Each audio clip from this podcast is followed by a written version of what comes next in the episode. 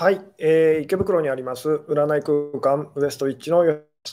えー、今日ですね、えー、何だったかな、えっとですね、えー、あ、そうですね、えー、パートナーに浮気や不倫をされてしまう点と。えいうですね、まあ、そんなタイトルでちょっとこうお話をしようかなと思ってるんですけども、最初のうちですね、すごくあの回線が不安定になりやすいというようなことでですね、えー、また少しですね、こう様子を見ながら、えー、そうですね、あの状況を見ながらですね、あのお知らせ事項と、まあ、大体5分ぐらいになるかと思うんですけども、えー、お知らせ事項とお伝えしつつですね、お話しつつ、始めていきたいなと思いますと。えで、音声とかですね、映像とか、ちょっと私の方ではですね、え確認がすごくあの難しいので よろしかったらですね、えコメントで、え返していただけたりするとですね、嬉しいですと。あありがとうございますと、見れてますと。いうことで、一応大丈夫ですかね、大丈夫でし大丈夫そうでしょうかと。ちょっとですね、今日はあの、えー、開始時間1分ほど遅れてですね、バタバタとしちゃったんですけども、えー、どうでしょうと、今のところあの見れてますでしょうか、聞こえてますでしょうかと、えー、いうですね、えー、で、そうですね、あの大丈夫そうですかね、えー、大丈夫、見えますよと、ありがとうございますと、音声、画像、大丈夫ですと。えー、あ今のところ安定しているような感じでしょうかというですね。で、まあ、この間にですね、ちょっとこうお知らせ事項と、ああ、なるほど、こんばんは、ちょっと危うい感じですが、いけてますという方もいらっしゃいますね。えーそうですね、大体あの5分とか7分ぐらいすると安定してくるというようなことが多いんですけども、えー、まずですね、あのお知らせ事項なんですけども、えー、先週、先週ですかね、ちょちょえー、20日ですね、6月の20日と、6月の20日にですね、え土曜にこうやらせていただいたですね、第6回 Q&A オンラインセミナーというですね、そちらの方はあの無事終了しましてですね、で、あのバタバタしていて、あの告知の その、えー、動画とかも撮ることができなかったんですけども、あの音声の方ですね、えー、また、えー、なんでしょうね、えーコ、コンテンツとしてですね、有料のコンテンツとしてこうあの販売しておりますと。で、今回ですね、えー、本物は残るというサブタイトルを付けさせていただきましたと。えー、で、大体いつもですね、あのなんでしょうね、えー、6人からこう8名、6人からこう8人ぐらいのですね、6名から8名様ぐらいのですね、えー、まあ相談者さんのその声によるこう質問にですね、こう答えてるとえいう感じだったんですけども、今回ですね、あのものすごいマシンガントークというか、私もですね、ものすごいハイペースでなんかがあの答えてですね、12名の方と、あのなんでしょうね、最初の頃に比べるとですね、倍ぐらい、倍ぐらい質問に答えてますと。つまりいつもより増量中ですと。あのすごい気がついてこう数えてみたら、本当12名ぐらいの方のですね質問にあの答えてましたと いうことで、ですね内容も結構ですね、あのすごくこう共感できる、私も同じような状況ですって、まあ、コメント欄もそんな感じだったんですけども。あの同じことで悩んでますというあの、すごく私が今悩んでることと同じ悩みですっていう、ですねなんかそんなような あの声がすごく多くて、ですね、えー、で、まあ、あのサブタイトルでこう本物は残るという、ですねなぜこれが サブタイトルになったのかっていうのはですね、あのこの言葉っていうのは今でも私がですね、あのある時にすごくこうある人にですね言われて まあ、それからすごくこう今でも自分の自分にこう言い聞かせてるすごいこう あの、えー、言葉だったりとかするんですけども、でそれを私がどんな時にどんな風にこう言われたのかというのは、ぜひですね、あのまあ、実際にその音声の方を聞いていただいてあの確かめていただけたら嬉しいなっていう感じなんですけども、この、まあ、全部通してですね、あの言えることとしてこう、本物は残ると、まあ、偽物は消えていくというような言い方をしてもいいですけども、あのこれってすごいすごくあの大事なことですよっていうですね、え、で、その本物は残るっていうですね、あのこのサブタイトルをこうちょっと念頭に置きながらですね、この音声の方も聞いていただけたらですね、えー、なんかこう見えてくるものがあるんじゃないかと。思いますと。えー、で最近、あのレビューの方とかもですね、あのこうたくさんこう感想っていうかですね、こういただくようになってですね、まあ、その辺もこう参考にしていただけたら嬉しいかなというですね。えー、うん、なんか最近、吉純さん、早口ですよねと、絶好調と。そうですね、そうあのもう、ズームの中でも言われてしまったんですけど、こうすごく早口だと。いうですね、でこれは多分ですね、私が普段 YouTube とか、あのヒマラヤとかですね、音声とかこう、まあ、聞いてるときにですね、2倍速とか3倍速で聞く癖がついててですね、あの自然と元から早口なんですけど、結構それがですね、最近あのひどくなってるような気が自分でもしますと。なので今日は、今日はできればですね、ゆっくり、あの、えー、普通に、あの、話、なんでしょうね、ゆっくりこう話したい感じなんですけども、えー、で、そうですね、その、えー、まあ、オンラインセミナーのですね、Q&A オンラインセミナーの方の、えー、まあ、次回はいつですかとよく聞かれるんですけども、これはですね、7月の、まだちょっと日にち決めてないんですけども、やっぱりあの土曜の、えー、土曜のですね、あのまあ、同じ時間と、えー、21時というのを、まあ、なんとなくこう予定してますと。で、いつになるかっていうのはまたですね、あの近くなってきたら、あのさせていただこうかなというような感じでございますと、えーいうですね。で、もう一つなんですけど、最近すごい増えてるのがですね、そのオンラインセミナーともこう関わってることなんですけども、あの、なんでしょうね、申し込みましたと。あるいはこう、Zoom のその、なんでしょうね、えー、まあ、あの、鑑定をですね、申し込みましたと。えー、ところがですね、その後、なんでしょう、その、 Zoom のその、ID とかパスワードがこう送られてきませんと。あの、どうしたらいいですかっていうですね、特にあの、オンライン鑑定の方からすごくそういう、こう、なんでしょうね、こうお問い合わせが多いんですけども、あの、なんでしょうね、まあ、あのオンラインセミナーの場合はですね、まあ、無料でやってるので、そのお申し込み後となるんですけど、あと、Zoom のそのオンライン鑑定の方はですね、えー、まあ代金をこうお支払い後と、お支払い後にですね、あるいはお申し込み後にですね、あの一応こう自動返信メールでそのメールが届きますと。で、そのメールで、メールからですね、あの PDF ファイルと、商品のファイルというのを一応こうダウンロードできますと、その PDF ファイルの中にですね、あの ID とかパスワードっていうのは書いてあるので、まあ、ぜひですね、あのそちらをお読みくださいと。結構ですね、お金払ってでもその PDF ファイルをこうダウンロードしてくれないというですね、あの最近こうオンラインセミナーじゃない、えー、そのオンライン鑑定、Zoom のですね、オンライン鑑定で、まあ、結構増えてるこうあのトラブルだったりとかするんですけども、なので、あのまあ、お申し込み後と、あるいはこう、なんでしょうね、えー、オンライン鑑定の場合はですね、代金をこうお支払い後にですね、えまあ、その PDF ファイルを、まあ、めんどくさいかもしれないですけど、こう、なんでしょう、ダウンロードしていただいて、こう覗いていただいてですね、でその中にあの ID とかパスワードこう書いてありますので、えー、ぜひですね、あのそちらの方ご協力よろしくお願いいたしますと、えー、いうようなところでですね、えー、大体7分くらい経とうとしてる感じですかね。なので今日ですね、あの本題にこう入っていきたい感じなんですけども、えー、あありがとうございますと、えー、この前のオンラインセミナー、濃厚で良かったですと。えー、そうですね、結構ですね、質問多かったですと。あの私も何話してるかこう全然聞き返すまでは分からなかったんですけども、で気がついてみたらですね、12名の方の質問に答えてましたと。えー、なので、最初の頃の6名ぐらいの方の倍ですと。えー、巻き巻きでしたというですね。なので、おそらくどんな方でもですね、まあ、当てはまるこう 悩みっていうか、きっと見つけられることが、見つけることができると思いますよっていうようなですね、そんな内容でしたと。さて、ということでですね、あのまあ、音声、映像大丈夫そうなのでこう、今日の本題に入っていきたいんですけども、今日はですね、えー、パートナーに浮気や不倫をされる人の共通点っていうですね、タイトルをつけさせていただきましたと。で、まあ、この不倫とか浮気っていうお話に関してもですね、まあ、いろんな角度から結構こう、もう最近ライブでお話ししてるんですけども、なので今日もですね、まあ、あと、あの、なんでしょう、いつもの耳にタコのお話になっちゃうかと思うんですけども、でも実際にあの、なんでしょうね、まあ、芸能人の方の不倫が 不倫のそのスキャンダルがバーってですねこう炎上するたびにですね、あのー、やっぱりですねこういうご質問というかですねご相談もこう結構増えたりとかするので、えー、まあ、答えていきたい、それにですね、えー、まあ、なんでしょうね、答えていきたい感じなんですけども、でまずですね、こう直球というかですね、えまあ、聞いてみたいんですけども、まあ、今日のタイトルですよね、あのパートナーにその浮気や不倫をされてしまう、え人の共通点と、まあ、男性、女性いらっしゃると思うんですけども、とりあえずあの女性の方が多いと、まあ、統計的にはおそらく、まあ、女性の方が多いと思うので、女性、えー、あなたが女性だってかを仮定してですね聞いてみたいんですけども、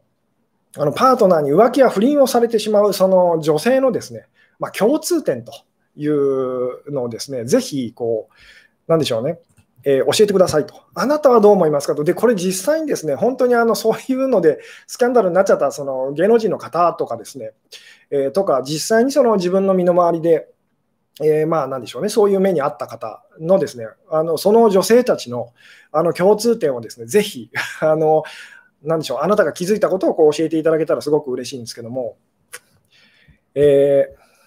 どんな人たちが浮気されちゃうんでしょうと、あの不倫されちゃうんでしょうっていうですね、まあそのパートナーに、夫にですね、旦那さんにこう裏切られちゃうのかっていうですね、えーで大事なのはですね、どんな人がその浮気されそうとか不倫されそうではないんです。実際にその、えー、浮気や不倫をされてしまったその女性たちのその共通点っていうですね、そこにちょっとこう目を向けていただきたいんですというですね。うん。どうでしょうね。えー実際にですね、本当にあの、まあ、最近そういう目にあった芸能人の方と、あの女優さんとかタレントさんとかですね、まあ、今までにもたくさんいらっしゃいますし、これからもいっぱいいらっしゃるでしょうと。で、あのそれからこうあなたが身の、ま、あなたの身の回りでですね、そういうお友達とかですね、まあ、自分自身がそういう目に遭ってると。ああの、遭ってしまいましたという方もいらっしゃると思うんですけども、とにかくですね、実際にそのそれをされてしまった女性たちっていうののあの共通点っていうのをですね、ぜひあのそこをこう教えていただきたいんですけども、えー、どうでしょうと。で、そこからですね、じゃあそのパートナーと、まあ、あるいはこう好きな人と、その人にこう不倫とか浮気と、まあ、浮気ですよね、浮気をさせないためには、まあど、どうしたらいいでしょうねってお話にこうつなげていきたいんですけども、えー、うん。あ、なるほど、えこんばんはと、私は浮気したことありますが、浮気されたことないですと。でも相手の浮気に気づかなかっただけかもしれませんと。なるほどと。えー、まあ、確かにそういうことあるかもしれないですけども、でもですね、浮気されたことがないという方もいらっしゃると思うんですけど、それはなぜなのかっていうですね。で、逆に言うと、その浮気されちゃうのはなぜなのかと。浮気されちゃうその女性とですね、浮気されない女性のその違いは何なのかっていうですね。えー、うん。なるほど、えー、束縛する人かなと。依存的すぎる依存的な人と。えー、相手を好きすぎるところかなと。えー、自己肯定感が低いと。えー、浮気の方が、え相手の男性を好きすぎるからと。あ浮気をされる方がってことですね。浮気をされる方が相手の男性を好きすぎるからと。自分を大事にしていないと。え我慢していることに気がついていない人とか、え自分に興味がない女性かなと。尽くしすぎる、余裕がない人と。えー、口や,、ま、やかましく責め立てる人と、機嫌の悪い人、相手とちゃんと向き合ってないと、えー、何も問題のない人と、えー、尽くしすぎというか、え我慢や犠牲になりすぎてしまう女性だと思いますと。え無価値観がある人、え浮気や不倫をされる人も結局はしてる人でもあるんですかと。うん、そうですね。この辺にまた話をですね、つなげていきたいんですけども、え、うちの旦那に限って浮気なんてしないと相手を信じきってる人と。あ、いいですね。その辺です。その辺 その辺がですね、すごいこう大事なんですけども、えー、うん、なるほど。えー、っとですね、まずですね、じゃあ、ちょっとこう方向方向性を変えましょうと。あのまあ、なかなかですね、今いいご意見をたくさんいただいている感じではあるんですけども、あの浮気をされてしまうその女性とか、不倫をその、まあ、自分のパートナーに不倫をされてしまう女性がですね、必ず口にする言葉っていうのが実はあるんですと。まあ同じ口癖と言ってもいいですよね。あのさて、それって何だと思いますかと。いうですね、まあ、このお話も以前に多分したことがあると思うんですけども、もう浮気をされてしまうその女性だったりとか、不倫をされてしまう女性がですね、パートナーにそれをさせてしまうこう女性が、必ずその口にする言葉っていうのがあるんですけども、あのまあ、セリフと言ってもいいですと。あの何だと思いますかっていうですね、でもこれを言う女性はですね、あのこういうことを言う女性はもう必ずその浮気をされますよと。必ず相手はその不倫に走っちゃいますよっていうですね、えー、うん、なるほど、うちの旦那に限ってと、うちの人に限ってと。え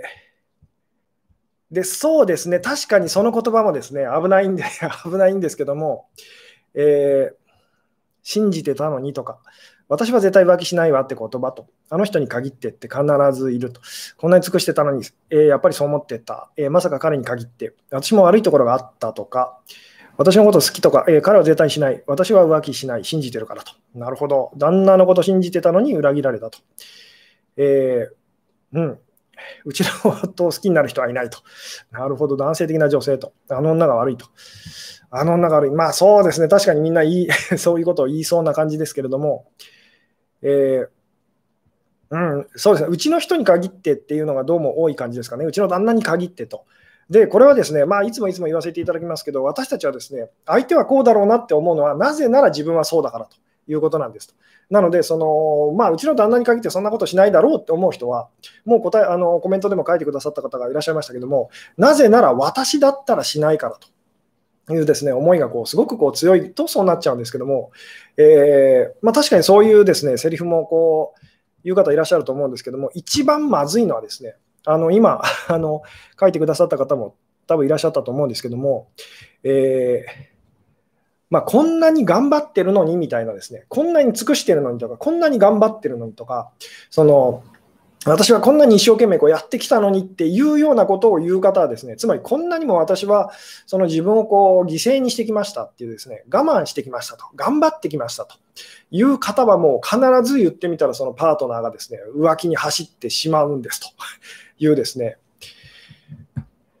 で、まあ、これはその、まあ、うちの旦那に限ってそんなことしないと思ってたと。なぜなら、私は絶対そんなことするはずないからというですね、つまりそうやって自分の中のその、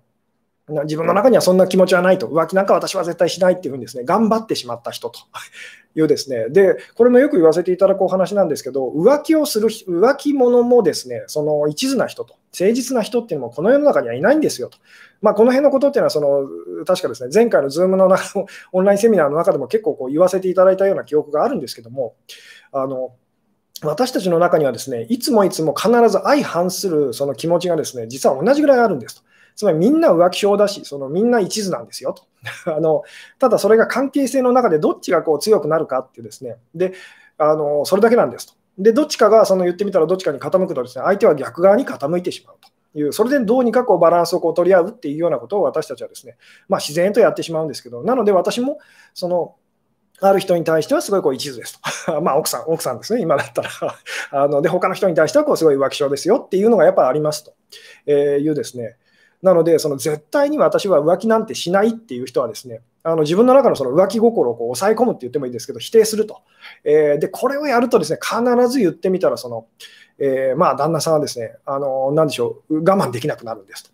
えー、これもよく言わせていただくお話なんですけど、あなたが我慢したことをパートナーは我慢できなくなるんですと。いうですね、あなたが我慢してしまったことをですね、パートナーはもうその我慢できなくなっちゃうんですと。なので、節約や、えー、奥さんが節約家だとですね、必ずその旦那さんは浪費家になるんですと。まあ、浪費家になっていくって言ってもいいんですけども、えーで、まあ、言ってみたら、その奥さんがものすごい一途な人と、あの誠実って、私は誠実な、あのなんでしょう、えー、っていうふうにこうやってしまうと、ですね旦那さんは必ずその不誠実な浮気者って必ずなってしまうんですと。でもその不誠実なその浮気者がこの世の中にたくさんいるわけではなくて、みんな誰の中にもあるんですよと。ただし、その言ってみたらこうバランスを崩してしまうと。いうですね、この辺がこうなんとなくこう伝わってくれたらとてもこう嬉しいんですけども、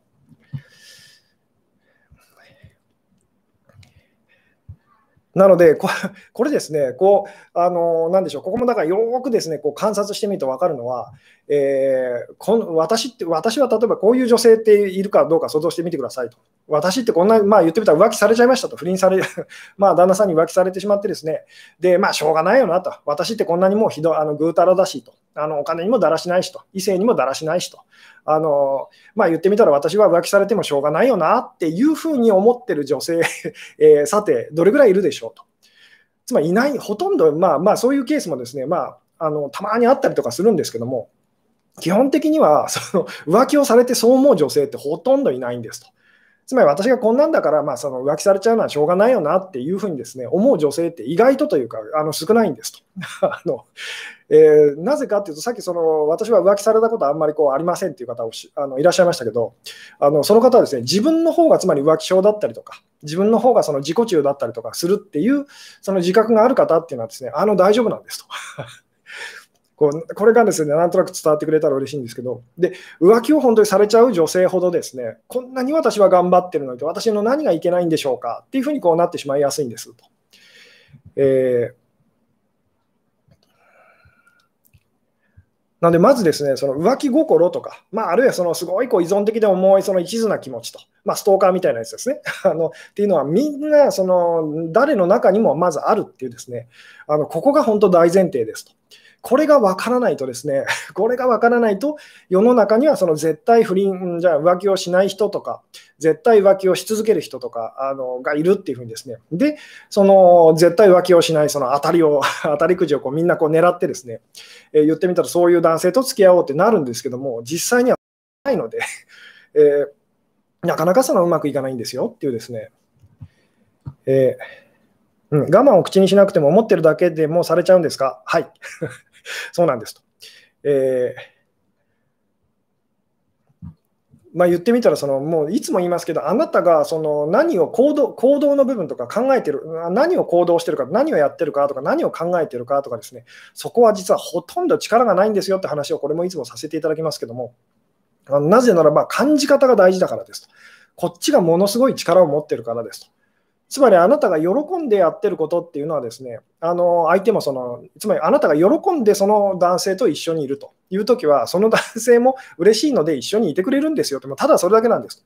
でもあなたが辛い思いをして頑張って一緒にそのいなきゃいけないとやり始めると、相手はそれが辛くなってですね、その、なんでしょうね、えー、羽目を外したくなると、もっと自由にこうしたくなると。で、これっていうのは実は、そのあなたが抑え込んでしまったあなたのその、まあ、秘められた本心でもこうあるんですと。えいうですね。で、相手は逆なんですよ。そのえ浮気症な人たちも、その人たちっていうか、まあ、浮気症になってる時ですね、私たち実はあのみんな誰しも苦しんでるんですと。みんなそのイメージの中では浮気をこう、まあ、これも以前にお話ししたことだと思うんですけども、ライブの中でですね、ななんとなくその私たちのイメージの中でこう浮気をする側がそのいい思いをしてて、楽しい思いをしてて、で、その浮気をそのされちゃう側がですね、犠牲になってると、苦しい思いをしてるというふうに、確かに形の上では見えるんですけども、よくその見ていくと、浮気をしてる人たちも苦しくて、そんなことやってるんですよと。で、浮気をされちゃう側っていうのはですね、あのどこかでその相手が浮気をしてくれてこうほっとしてる部分っていうのも実はあるんですってお話もですね、以前にあのしたことあると思うんですけども、えー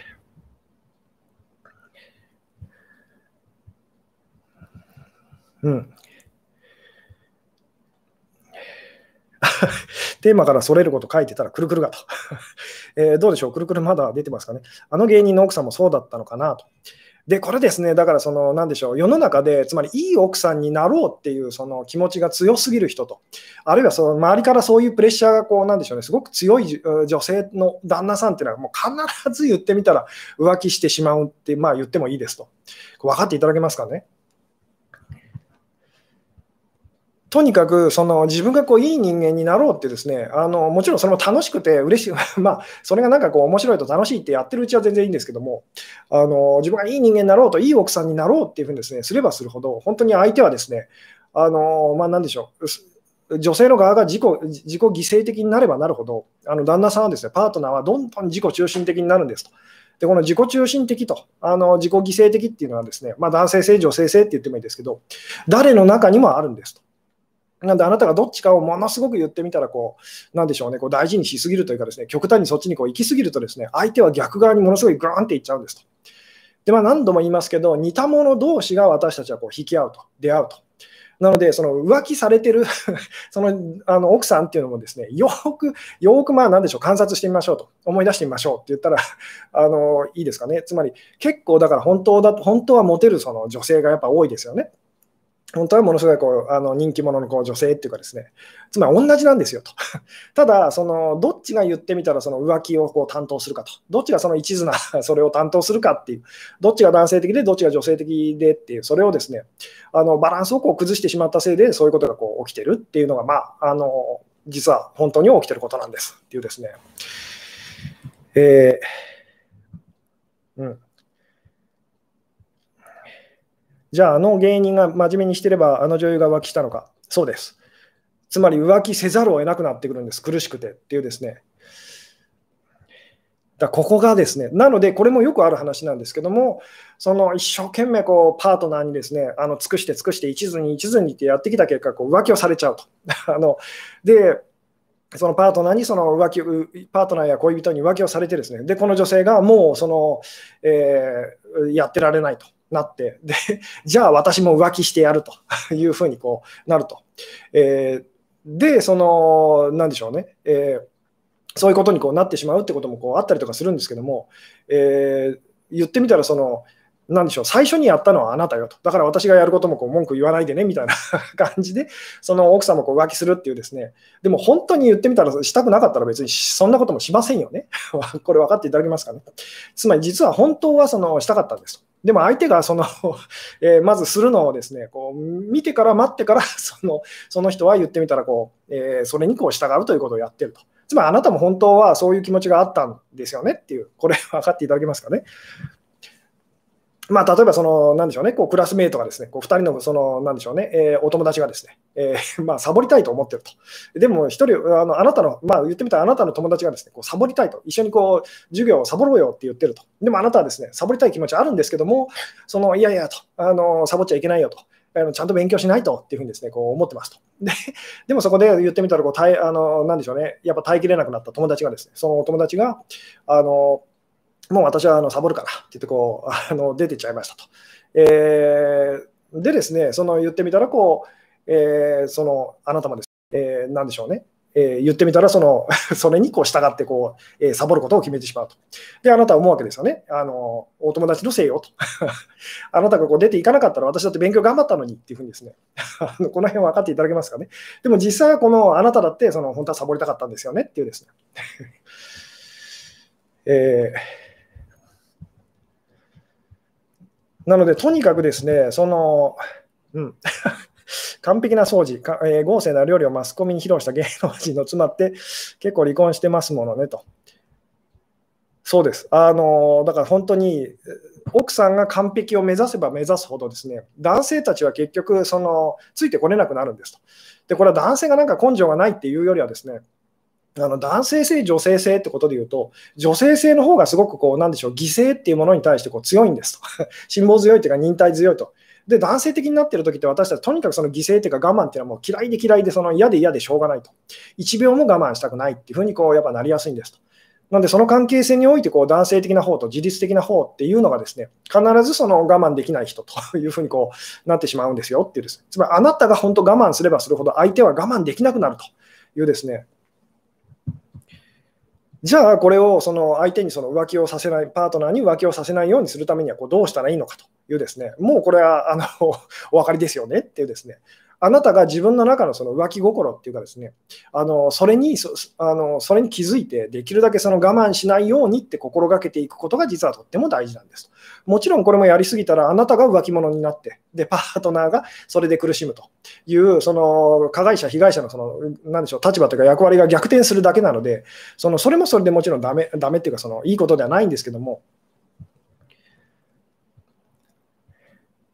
うん。なるほど、最近私の家事が完璧でないと言われましたが、完璧を目指さなくても、えー、良いのですねと。もちろんです。なぜなら無理だからですと。なのでこれ、これもそのいつも言いますけど、その似てる者同士がやっぱこう出会ってですね、で同じあの自分が抱えてる問題をお互いにこう助け合ってその解決しようっていうのは人間関係で実は起きてることだったりとかするので、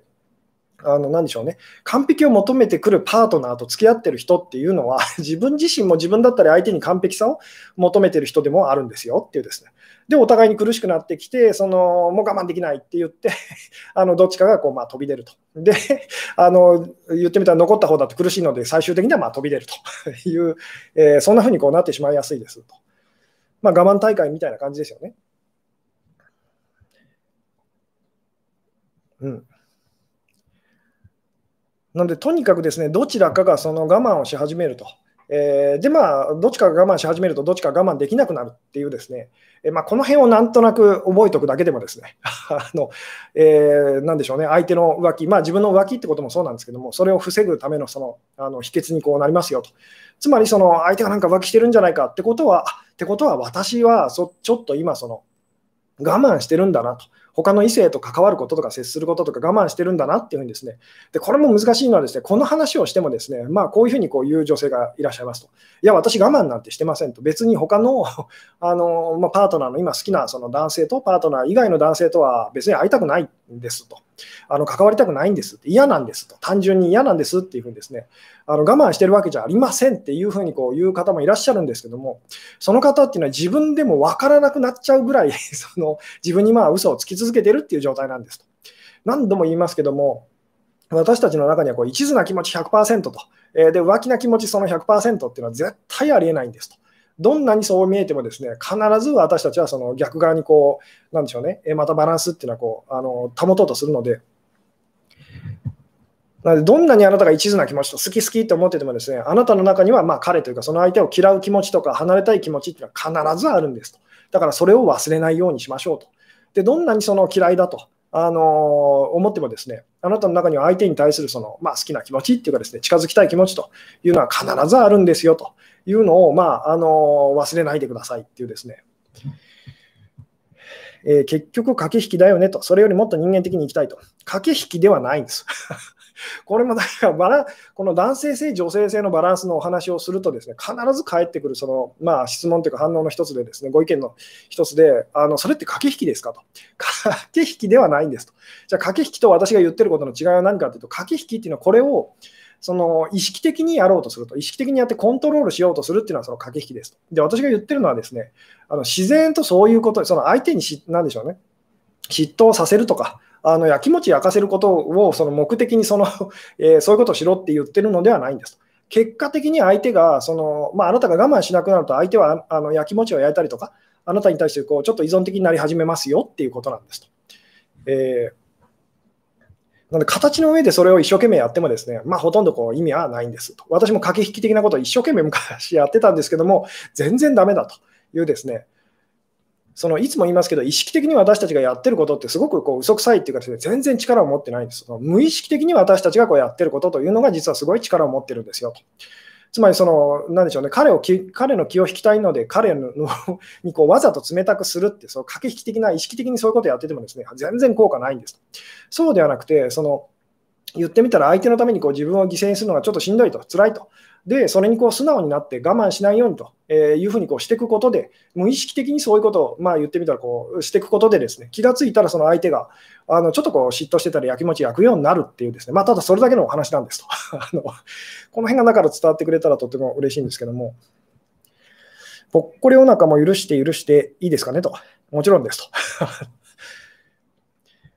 で、女性たちはとにかくですね、女性たちはとにかくその、私はおばちゃんだからとか、あのえー、子連れだからとかですね、あと何でしょうね、病気が、持病があるからとかですね、あの親戚が何でしょう刑務所にこう入ってるからとか、まあ、他にもとにかくいろいろあるんですけども、とにかくいろんな理由でですね愛されない理由っていうのをとにかくそのみんなこう大事に大事に持ってるんですけども、つまりそれさえあれば自分が愛されないことがまあ納得いか納得がいくと あの、言ってみたら愛されなくてもまあそのこれのせいにできるっていうですねそのお守りみたいなものを一生懸命こう持ってることが多いんですけども、実際にはその男の人たちはそんなの全然気にしてないんですよと。男の人たちが気にしてるのはですね、ただそれを理由にしてあなたが喜んでくれないことが男の人たちが一番こう、まあ、嫌なことというか苦しい、しんどいことなんですと。つまり女性がその自分の年齢を気にして全然その嬉しそうにしてくれないと幸せそうにしてくれないっていうのがあの辛くて男性たちは離れていくだけなんですと。なので、その言ってみたらその、それをあなたが気にしていなかったら、まあ、最初、例えばその男性も気にしてたとしても、だんだんあの気にならなくなってくるんです。なぜかといえば楽しいからです。わかりますかね、これ。例えばあなたがですね、まあ、女性で、まあ、言ってみたらこうハンサムな男の人じゃないと嫌だと、イケメンじゃないと嫌だって思ってるとしますと。え、でも、その今あなたにこう近づいてくる男性がですね、すごいブサイクですと。あのまあ、嫌だって思うと。でもですね、そのブサイクなはずの男の人と一緒にいると、あの悔しいけど楽しいと。悔しいけど楽しいと。で、その楽しいっていうのが続いていったらどうなるかっていうと、そのブサイクだと。それは気にならなくなりますよね。その程度のものなんですよっていう、私たちのその、まあ、大事にしているその価値観っていうのはですね、えー なるほど、お守りを捨てるにはどうすればいいでしょうと。えー、お守りを捨てるのは簡単でですね、あのそれがなくても愛され、えー、それがなくても私、今の私は愛されないのかもしれないってことにこう素直になったら、まあ、それは必要なくなりますと。つまり、まあ、この辺も説明すると本当にあの難しいお話になっちゃうんですけど、例えばあなたがいつも臭い臭いって言われる人だとします と。で、そのあなたはですね、なんでしょう、お気に入りの、まあ、うん、そうですね、いろいろありますけど、じゃあお気に入りの、その、なんでしょうね、えー、すごいこう大好きなハンカチがあるとしますと。で、すごい子供の頃から、ちっちゃい頃から使ってるハンカチでですね、でもう使い込んでですね、で、まあ、なんでしょうね、あの臭いとしますと あの。とても臭いですと。で、そのそのせいでその私は臭いって言われるんだわってあなたが思ってるとしますと。でそうすると言ってみたら、あなたはその臭いって言われても、人から臭いって言われても、もちろんショックなんですけども、あの大丈夫ですよね。大丈夫っていうのは、なぜなら、このそのハンカチがその原因なんだと分かっていると。だからこのハンカチさえ捨てるさえすれば、私はその臭いともう言われないんだわっていうふうにですね。でもじゃあ、なぜあなたはそのハンカチをこう捨てられないのかというとですね、あなたが一番何よりも恐れているのは、このハンカチを捨てて、それでも臭いと言われてしまったらどうしようっていうですね、でもその一番怖いことをですね、あなたがじゃあハンカチを捨てて、で、臭いと 言われちゃったときに、そのもうハンカチは必要なくなるの、これ分かりますか？これ説明するのなかなか難しいお話だったりするんですけども。うん。なので、その原因であるはずのそれを手放したのにもかかわらず、臭いと言われたと、関係ないというあの私もこれはですね、実際にその、まあなんでしょう、あの例の、例の一番なんかそのアクセス数をこう稼いでくれてる、あの、未だにですね、失恋のあの動画がありますよね。本当に私がこう失恋ほやほやで、その頃お付き合いしてた、まあその遠距離のですね、彼女にこう振られてしまいましたという、その動画をこう撮ってですね、えー、まあそれが未だにこうやっぱりこう一番アクセス数があのあったりとかするんですけども、その時に私もその遠距離なので、その、遠距離だから難しかったんだっていうふうにですね、一生懸命思おうとしてたんですけど、その彼女自身に振られるときにですね言わあの言われてしまったことがですね、いや、距離のせいじゃないよと。で、実際私も、あ、距離のせいじゃないなと、距離は関係ないなっていうのを実際にこう実感してたので、あのそれは言い訳じゃなかったと。つまりそこじゃないっていうですね、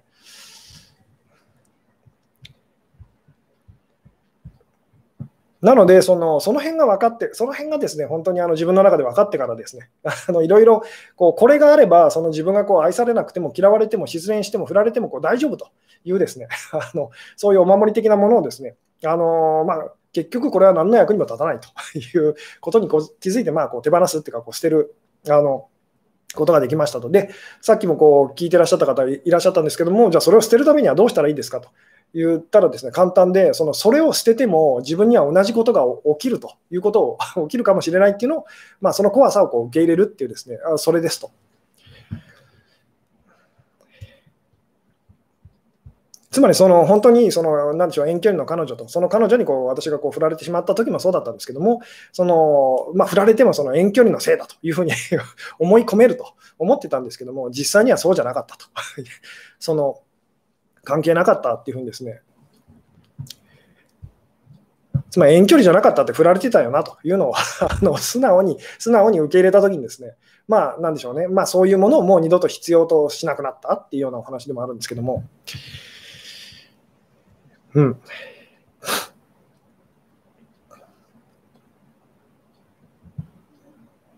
うん、なるほど、えー、痩せたらモテると思って痩せたけど、モテなかったからダイエットする やる気を捨てたと。えー、いや、でもそうなんですと。大事なのは、その結局ですね、その何でしょう、あなたがこう痩せてるかどうかとかですね、あの体臭がきついかきつくないかとか、そんなことではないんです。それをあなたがその受け入れてると、気にしてないっていうですね、まあ、愛してるというような言い方をしてもいいんですけども、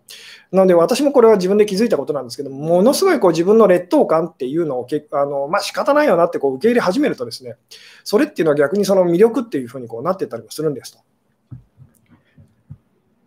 なんで、例えばこう自分がこうおばちゃん、あのおばちゃんっていうかこう年齢のこととかですね、容姿のこととかをこうちゃんと受け入れてる女性っていうのは、あの全然それを気にしない、その受け入れてくれる男性がやっぱり来て、すごいモテたりとかするんですと。実際そういう方結構たくさんいらっしゃいますけども、つまりそこじゃないんですっていうですね。うん。なので、まあそうですね、えー、またこうタイトルに戻っていくとですね、えパートナーに浮気や不倫をされてしまう人の共通点はですね、えー、すごいこう我慢して自己犠牲的にこう頑張ってる人っていうのは必ずそのなんでしょうね、相手のこう自己中心性っていうのをすごいこう助長させるっていうかこう刺激させると、活性化させてしまうので、本当だったらそこまでしないはずの人を、まあ、そうそういうふうにこうさせてしまうっていうふうにですね、あのなっちゃいやすいんですよと。なので、お相手が本当にあのパートナーがですね、今浮気しようとしてると。あの、なんか怪しいとなったらですね、その人のそのえー、まあ、スマホやですねお財布を あのチェックするとか、そんなことやってる場合じゃなくて、ですねあなた自身が今言ってみたらその、えー、我慢しすぎてるせいでそんなことになってますよってことにまず気づきましょうと。で、あなたがやったらいいことはですね、そのまあ、これもその結構、まあ、なんでしょう、話し始めると深いというか難しいお話なんですけども、誰かと関係がうまくいかなくなったときっていうのは、相手がやってることをですね、それ以上にやったら、あのバランスがまたあの戻ってくるっていうかですね、あの仲良くなれるんですと。つまりその相手が浮気そうだなってなって、してるのかなってなったらですね、こっちもそれそれ以上の勢いで、あの他の異性ともっと仲良くしましょうと。もちろんその浮気ってとこまではいかない方がもあの良かったりはするんですけども、その浮気的なこうエネルギーと、あのまあ、パートナー以外の男性だったりとか異性とこう楽しいと感じちゃうと、えー、でそれにちょっとこう罪悪感っていうかですね感じると思うんですけども、えー、正しくて苦しいっていうのをですねこうあなたがずっとこう一生懸命頑張ってやってるとパートナーは、え間違っていて楽しいことをですねあのやめられなくなってしまうんですというですね。なんでこの間違っていて楽しいっていうですね、あの言葉も結構その最近よく私は使わせていただきますけども、えー、とにかくその浮気されちゃう女性というのはですね、正しくて苦しいっていうですね、生き方、自己犠牲的な生き方をずっと続けてしまっている方ですよと。えー、で、まあその、そんな姿がですね見、るに見かねないと あの。俺は付き合ってられないっていうんですね、俺は君のようにはなれないよっていうようなことを言って、男性たちはその、あの、羽目を外しに行ってしまうんですっていうですね。えー、うん。うん、一致しなくても仲良く遊べばいいんだと。そうですね、この辺もですね、その、なんでしょう、えー、この辺もだからその、すごく難しい えなんでしょうね。じゃあ、私も他の男性とこう、旦那以外の男の人とこう、うちの奥さんもよく私を脅すためにこうそういうことを言うんですけども、あのつまり、えー、じゃあ、そのあなたが浮気をしないようにするためには、私が他の男の人とこうもっと遊べばいいのかと、エッチすればいいのかと いうふうに、奥さんがこう私にこう脅しをかけてきたりするんですけど、いやいや、そういうことじゃないよと。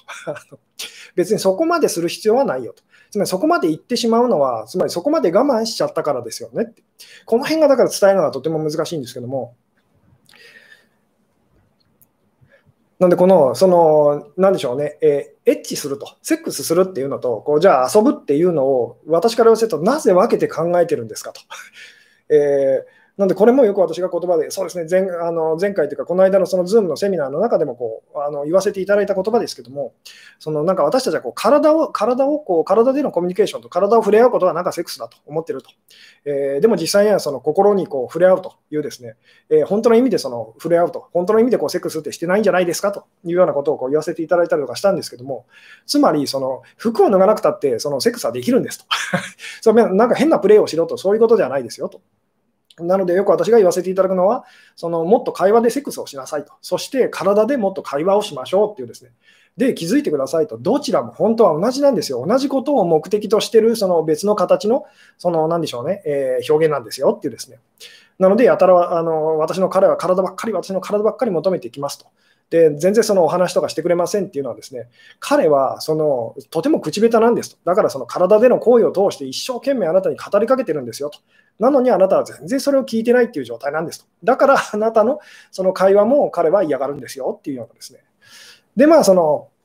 どうしたらその、あなんでしょう、えー、彼女は、あるいはその彼は私とは一致してくれるんでしょうと、セックスをしてくれるんでしょうって悩んでる人に私が言うのは、いや、あなよくその考えてみてくださいと、相手は、その彼は、彼女はあなたとちゃんと会話をこうしようとしてくれてますよねと。で、これっていうのは実はこう言ってみたらこう、まあ、あのセックスなんですよと。つまり、ちゃんと彼女は、彼はそれをしてるんですよと。ただあなたが無視してると いうですね、そこに気づいてみてくださいっていうですね。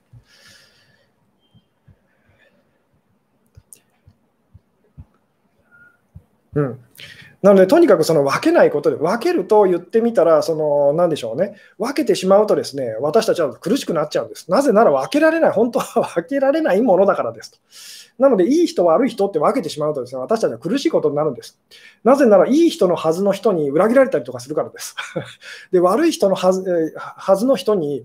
の中にですね、何かこう、いいところとか善良さを私たちこう見てしまうわけです。で、戸惑ってしまうと。えーなので分けて考えてしまうとですね苦しくなっちゃうんですよって不安になってしまうんですとなぜなら本来は分けられないものだからですっていうですね、うん、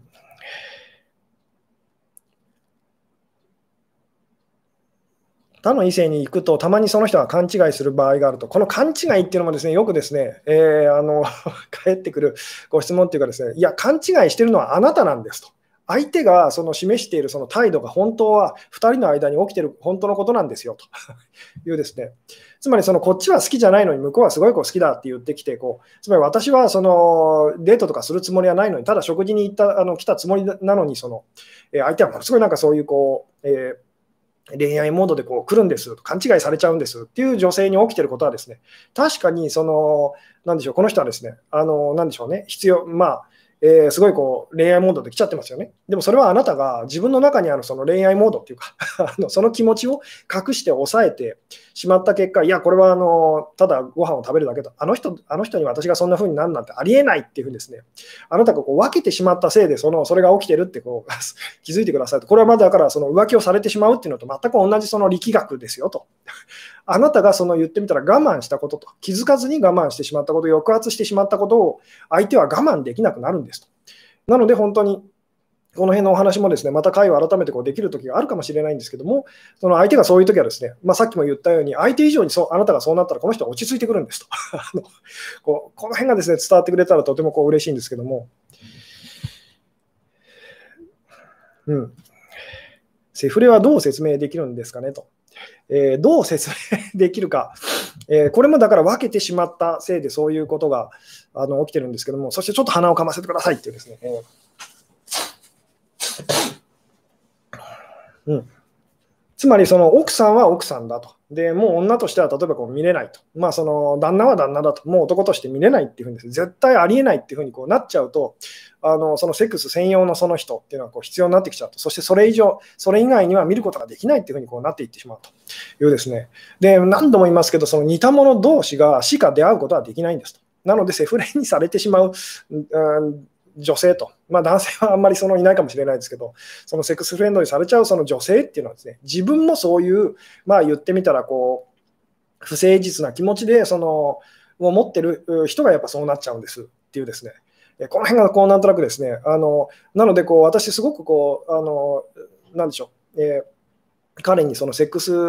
なんでしょうね、好きな人にですね、こうえー、彼女としてこうパートナーとして認めてもらえませんと。セフレみたいな関係にされてしまうんですっていう女性の話を聞いてると、必ず、その、なんでしょうね、出てくるのが、その、実はその女性もですね、しょっちゅうよく会っている、その、あの、なんでしょう、男性がいると。ただ体の関係はありませんと。いつもご飯を その、まあ、おごってもらうだけの関係と。ただ明らかにその男性の方はですね、まあ、体の関係を持ちたいというふうに思っていると。でもその女性が全くそういうふうにこう見ないと。で、その女性に私が言うのは、あなたも同じことを知ってるってその 気づいてくださいと。まあそのセフレということは、なんでしょうね、セックスだけが目的のその関係というのをセフレというのであれば、そのご飯だけが目的の関係っていうのは何なんですかね、何フレになるのかちょっと分かんないですけど、飯フレですかね、分かんないですけど、そのあなたがセシセフレにされちゃうのはあな、あなたもその飯フレをいいようにこう 言ってみたらあの、適当にあしらってるからですよってことに気づいてくださいと。同じなんですよっていうですね。この辺がだからその伝わってくれるととてもこう嬉しいんですけども。えー、うん。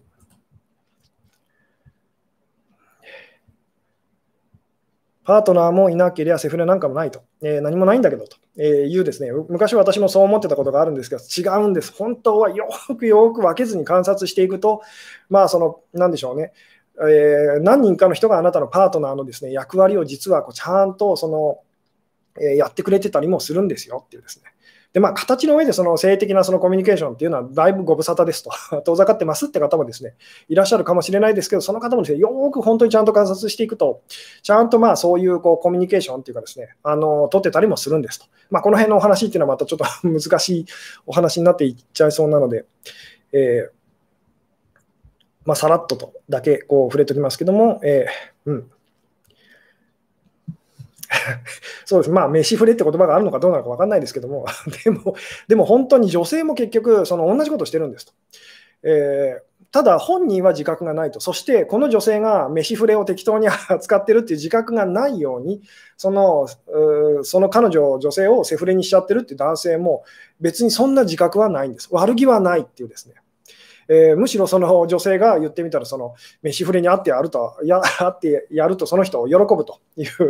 えー、感じですよね。で、相手も、いやいや、なんだかんだ言って俺があってあげると君は喜ぶという、同じだって気づいてくださいっていうですね。うん、で、これは本当にですね、あのよく言わせていた、最近よく言わせていただく言葉なんですけど、あなたができないことを相手に求めたときに私たちは必ず拒絶されてしまうんですと。えあなたが自分にはできないことを相手に求めたときにですね、必ずその拒絶されちゃうという。で、逆のことを言うと、いいニュースは何かというと、あなたにできるようになると、相手にもできるようになるんですと。つまり、まあ、極端な話するとですね、その最初、飯触れだと思ってた人と、ご飯食べるご飯おじさんと、私も昔、ご飯おじさんにされてた時がありましたけども、とにかくそのご飯おじさんとその飯触れとですね、でも体の関係になってもいいと、もっとそのそういう恋人的なそのものをこう分かち合ってもいいって、あなた自身が慣れたらですね、その、まあ、言ってみたらその体だけのその関係だって言ってた男性が、急にあなたのことを、まあ、そのパートナーとしてもありかもってなり始めたりするんですと。これはもちろん形の上だけ、その我慢、今日のその話の流れで言うと、我慢して辛い思いをして、形の上でだけそんなことやってももちろん何の意味もありませんと。喜んでそれができるような人になったらっていうお話ですと。もうここがとにかくその 大事なんですけども、喜んですることっていうのは必ずその、まあなんでしょうね、同じようなその喜ばしい結果が必ず返ってくるんですと。でも、そのどんなにそのいいことであれ、正しいと言われていることであれ、価値があると言われていることであれ、あなたが我慢して辛い思いをしてしたしたことっていうのはですね、これは中身がないものと、中身がないプレゼントを一生懸命こう渡しているようなものなので、何もこう返ってこないというふうにですね、あるいはネガティブな結果が返ってくるというようなことがすごくこう起きやすいんですよっていうですね。えー、うん。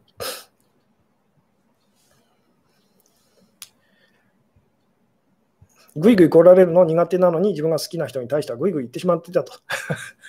でもそうなんですと。で、それにはって気づくと言ってみたら、そのぐいぐい来る人っていうのに対するこう見方もちょっと変わってきたりまあしますよね。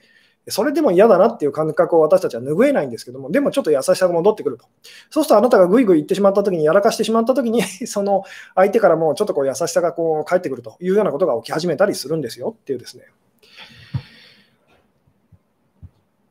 うん。あ、メッシーと。メッシー懐かしいと。そうですね。メッシーって言葉がありましたね。そういえば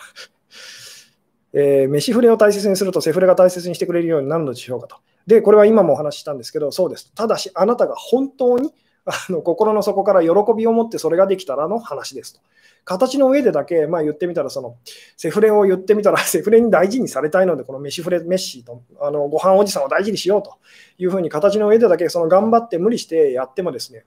あの何も返ってきませんよっていう。で、まあ、こう冒頭の話に戻るんですけども、その私のお話っていうのは、ほとんどの人たちが、まあ、そのいろんなところでいろんなアドバイスしてる人たちは、ほとんどその行動の話と考え方と、まあ、大抵この辺のお話をずっとこうしてると思うんですけど、私はそこはもうどうでもいいですよというふうにこういつも言いますよね。で、大事なのはその感じ方の部分なんですと。あなたがそこそこにこうな喜びを感じてるのか、それともその苦しいって感じながらですね、それをしてるのかと。まあ、つまり苦しいか苦しくないかと、余裕があるかないかっていう、まあ、いつものお話にこう戻ってくるんですけども、うん。えー、喜んでお腹の出てない完璧な彼女になればいいのかなと。まあ、つまりダイエットみたいなことでもですね、あの自分が好きだからそれをしてるというですね、まあ、こんなにも体自分の体っていうかそのプロポーションにこだわるなんてバカだと。分かってるけれどと。あの好きだからやめられないんですっていう方はですねちゃんとその体型キープできるんです。なぜなら楽しいからですと。楽しいからその無理もしないと。つまり無理してまで別にそんなことしないってなりますよね。なので自分にとって本当にあのこれは前回ですかね、あの習慣にかあのまつわる話ともつながるんですけど、無理せずやってると長続きすると。で、長続きすることってやっぱりこうなんでしょうね。あのちゃんとその自分の中でこう大事なことっていうかですね、えー、まあ結果を残すことにこうつながっていったりもすると。うん。あ、なるほど。自分の幸せのためと思ってやってたことだけど、一生懸命になって苦しかったことに気づいたと。そうです。この話がすごい難しいのはですね、まあ、その、喜んでやったことっていうのは、ちゃんとその、そういう結果が返ってきますよという、これは頭で理解するのはすごい簡単なんですけども、それでその私たちがこうやってしまいがちな過ちの一つにですね、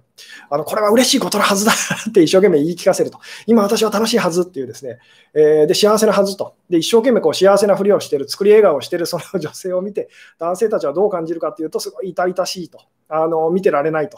そんなにそんな顔引きつった笑顔を見たくないって言ってですね、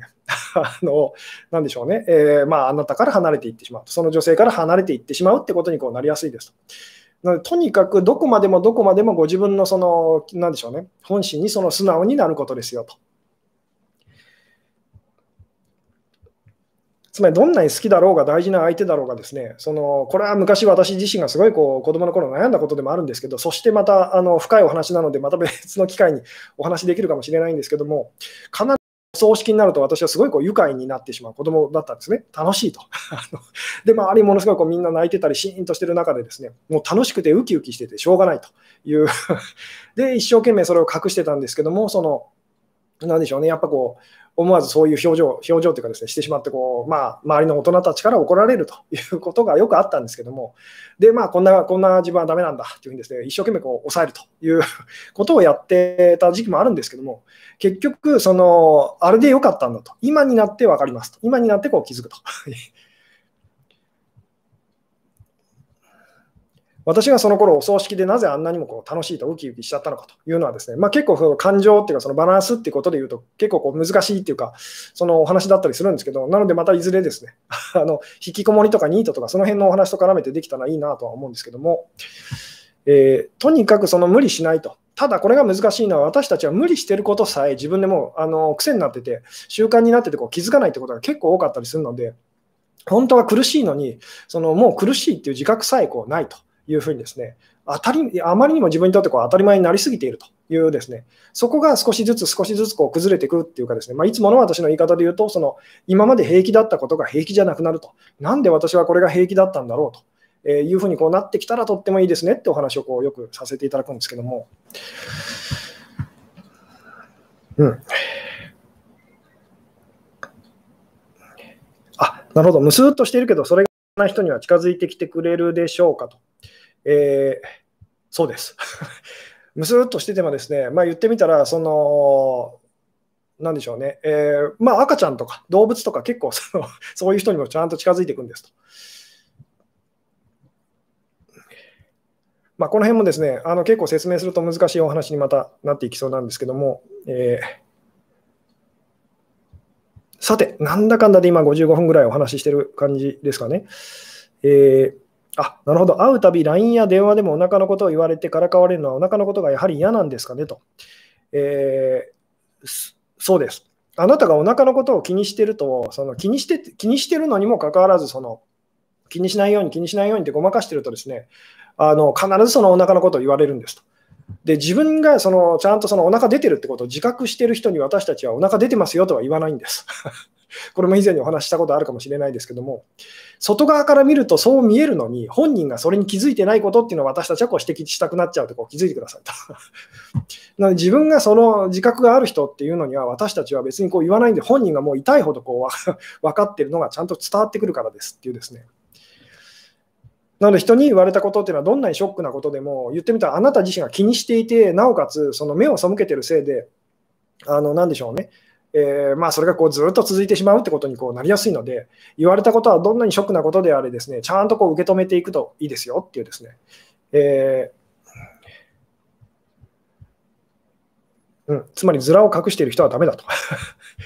えー、ダメってことはないんですけどね、でも自分はズラですよっていう人に対しては、私たちあんまりこうズラっていう